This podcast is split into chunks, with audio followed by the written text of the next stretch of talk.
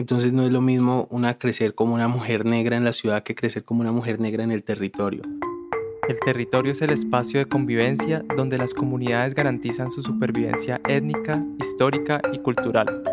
En él se guarda la memoria de las primeras personas africanas que llegaron a las costas colombianas como esclavos y esclavas y construyeron imitaciones de los instrumentos musicales que recordaban de su continente. No cualquiera puede dar vida y sonido auténtico a ellos, por eso, aprender a interpretar estos instrumentos desde la ciudad es difícil. Y allá no, porque pues claro, o sea, se escucha todo el tiempo, pues está como en el medio ambiente, entonces como que se toca aquí, se toca allá, se va aprendiendo y es todo muy de, escucha, ¿no? Entonces como que acá se aprende una, de una manera, pero allá se aprende de otra. Esto es Un Canto al Paso. Historias sonoras del Pacífico colombiano. Soy Juan David Rangel Gil. En este episodio conoceremos a Vicky Borges Bastidas. Ella nació en el Tolima y tiene raíces ancestrales provenientes del Cauca y del Valle del Cauca, de donde son su mamá y su papá respectivamente. Yo nací en el Tolima, pero mi papá se vino como unos días para Palmira y mi mamá dijo como no, me voy, me voy, me voy, me voy. Llegué cuando tenía un mes de nacida he tenido como cierta cercanía pues con la música desde muy pequeña. Casi siempre cantaba eh, esta canción, San Antonio ya se va. Me sonaba mucho cuando era pequeña esa canción.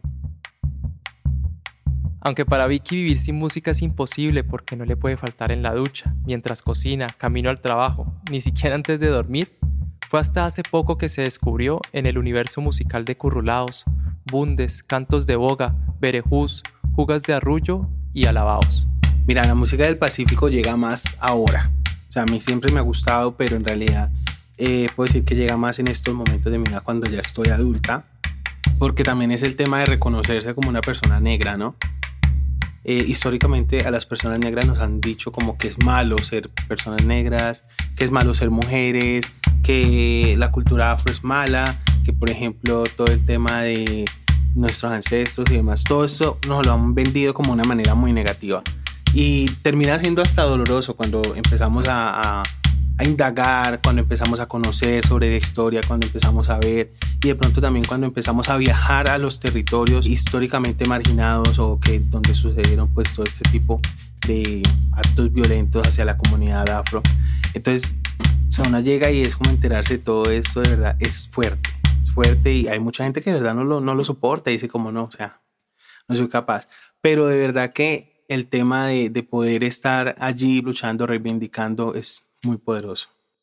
Entonces, en ese momento de mi vida, que es como ese proceso de empoderamiento que llevo con todo el tema de la comunidad afro, llega también como el autorreconocerse y empezar también a saber que existe la música del Pacífico y ahí es donde llega, como que llega toda esta música a mi ser. Viene la balsada, no llevamos remo, con esta vaciante, ¿dónde arribaremos? Con esta vaciante, ¿dónde arribaremos? No llevamos remo, ¿dónde arribaremos? No llevamos remo, ¿dónde arribaremos? Y allá arriba viene, ¿dónde arribaremos? Si bien el territorio es cuna de la herencia y conexión con la ancestralidad, este debe adaptarse para convertirse en un lugar seguro e igualitario para todas las personas. Porque a pesar de toda la lucha que se está dando, aún se sigue viendo de que en la música del Pacífico está mucho el tema de los roles. La mujer sigue haciendo tales cosas y el hombre sigue haciendo otras. Desde el semillero de música del Pacífico al que Vicky pertenece, ella, junto a un grupo de mujeres unidas, diversas y empoderadas, viene trabajando no solo para preservar las prácticas culturales y saberes ancestrales afrocolombianos, sino también para romper con los roles de género en la música. Por ejemplo, la apuesta que tenemos desde semillero es esa, ¿no? O sea, las mujeres podemos hacer de todo. Podemos tocar el bombo, podemos tocar el cununo, el guasá, cantar, tocar la marimba. ¿Sí? Cuando en el territorio como tales las mujeres se encargan de voz y guasá. Algunas veces marimba. Bombo y cununo siempre hombres. Me parece que es muy poderoso lo que hacemos como de visibilizar que las mujeres en general podemos hacer de todo, porque pues estamos enseñadas de verdad que solamente estamos para ciertas cosas, ¿sí? Pero entonces aquí estamos enfrentándonos a la música del Pacífico aunque no, no se quiera ver así, el mundo sigue siendo muy marcado por el tema cis heterosexual. Sabemos que hay mujeres lesbianas y hombres gays que cantan y hacen música y, y es una cosa espectacular. Pero ¿cuántas mujeres trans vemos en el mercado musical? ¿Cuántas veces ves personas trans dirigiendo empresas o con cargos de poder o en espacios de participación? Muy pocas veces porque socialmente está mal y, la, y, sigue estando, aunque la gente diga, no, pero se ha conseguido un montón de derechos y la lucha sigue y no sé qué, pero la gente lo ve mal aún. Y no es nada fácil tener que enfrentarse constantemente a la sociedad defendiendo tus ideas, defendiendo tu identidad, tu expresión, entonces... Los criterios de salud, las normas culturales y las expectativas sociales influyen directamente en nuestra salud mental. Ante esto, Vicky reconoce que expresar sus emociones es clave para mantener una salud mental en óptimas condiciones. Yo siempre he pensado como que es súper bueno el tema de lo que sentís decirlo. Sea bueno o sea malo, sea positivo, sea negativo, sea regular, decirlo, porque no nos podemos igual tragar todo, ¿sí? Porque todo el tiempo está esta carga violenta de que no, no, no y no, no pueden decir esto, no pueden decir lo otro. Pasa mucho en las familias de que nos están diciendo constantemente, no pueden comportarse de esta manera, no caminen así, no hagan esto, no hablen así. Entonces, a mí me parece súper liberador el tema de poder expresarse, decir y, hablar. Expresarse desde la palabra, desde la voz, desde la música. Vicky justamente ha encontrado en la música tradicional del Pacífico, en sus ritmos, golpes y letras, una forma de contar su historia. Una historia entendida desde lo personal y colectivo. Pero no lo hace sola ella reconoce a la música como un elemento que aporta demasiado culturalmente, entonces creo fuertemente en el tema de transformar la sociedad. Y es que, ¿qué se nos quita a nosotras de pronto con aportar un granito de arena? Y de pronto juntar otros granitos de arena. Eso nos permite construir, nos permite crecer, nos permite alcanzar muchísimas más cosas. Una sola persona puede jalar, pero si jalamos como entre 5, 6 o un poco más, se alcanzan muchas más cosas. Actualmente Vicky toca el WhatsApp, pero antes de acercarse a esta especie de sonajero cilíndrico, comúnmente hecho con guaduas, palillos de chonta y semillas de achiras secas, y cuyo sonido se asemeja al correr de las aguas del río, del mar, antes, cuando desconocía su técnica. Entonces era como que pues, lo más fácil, o sea, pues moverlo y ya, no. O sea, para que de verdad tenga como su ritmito debe ser de repaso, repaso, ensayo, ensayo, porque si no va a sonar como las semillas moviéndose dentro del instrumento y ya. No va a tener ningún ritmo como tal. Vos lo podés usar a tu manera en el sentido de que si querés lo puedes mover hacia la izquierda, si querés lo puedes mover hacia la derecha o hacia el frente o hacia atrás. El hecho es como que te dé sonido y eso va más que todo es como en el momento en que le des el impulso, por así decirlo. Dos bombos, dos cununos, uno o más guasás y una marimba de chonta. Este es un modelo básico de instrumentos de percusión que acompañan las voces. En la música del Pacífico, la presencia de cantoras es indispensable.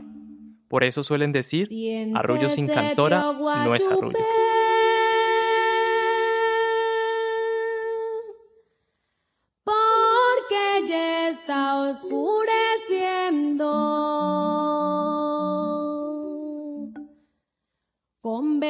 aquí con sus negros.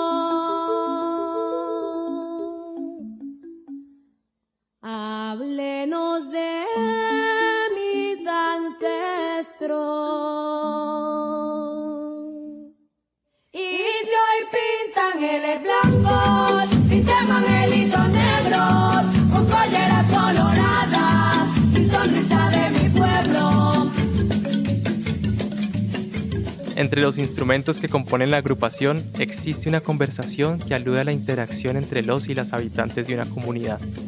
En este diálogo, la marimba le pregunta al, al bombo, le pregunta al cununo, le pregunta al guasá, además de que hay una interrelación entre los instrumentos como tal, o sea, como que el uno le habla al uno, el otro le habla al otro, el otro contesta, el otro responde, y, o sea, es una cosa de que como que la música del Pacífico no se puede dar 100% si no están como todos los instrumentos puede sonar bien, pero no se va a escuchar perfecto, por así decirlo. si vemos todos, todos estos instrumentos vienen pues desde la madre África, ¿no? Entonces, saber que aún se conservan muchos sonidos desde allá, porque si vemos también las marimbas, el sonido es muy similar a lo mismo que se hace acá, al igual que el bombo, al igual que el cunón, al igual que el WhatsApp.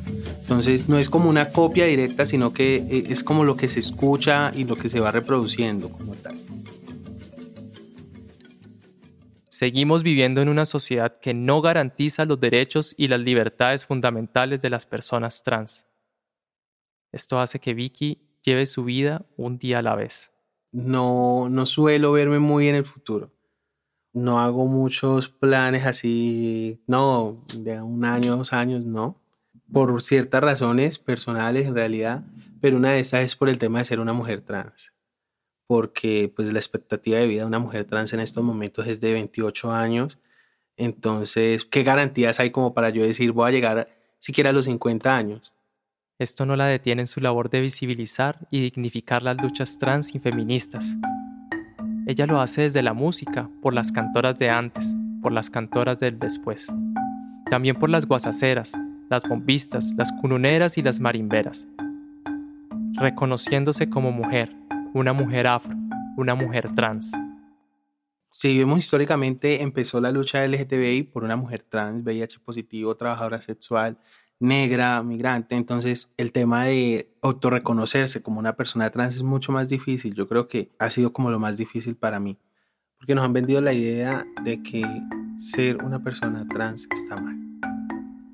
Entonces estamos lidiando todo el tiempo no solo con los pensamientos negativos de la sociedad, sino con nuestros propios pensamientos negativos.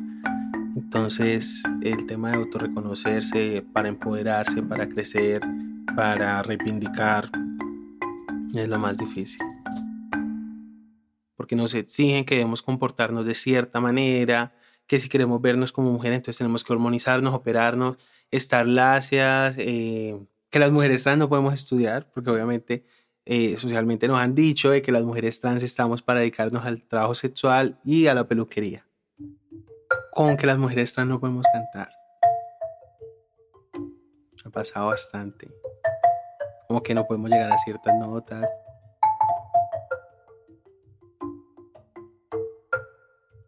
Y pues tal vez no podemos llegar a ciertas notas, pero podemos hacer otras que otras personas no pueden hacer. Entonces siento que igual la música es muy diversa, la voz es muy diversa y pues ¿por qué ceñirnos a algo si podemos también experimentar y explorar otros campos?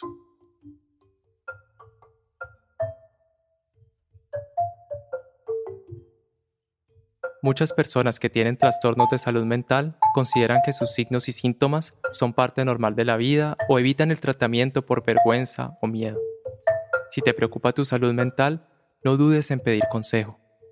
Puede ser importante para ti encontrar una persona profesional que esté familiarizada con tu cultura o que demuestre una comprensión del contexto cultural y social que sea relevante para tus experiencias e historias de vida. Con el apoyo apropiado, puedes identificar afecciones de salud mental y recibir el debido tratamiento. Aquí termina este episodio de Un Canto al Paso. Soy Stephanie Quintero. El guion y la investigación de este podcast son de Gilmer Leandro Barrio Sánchez.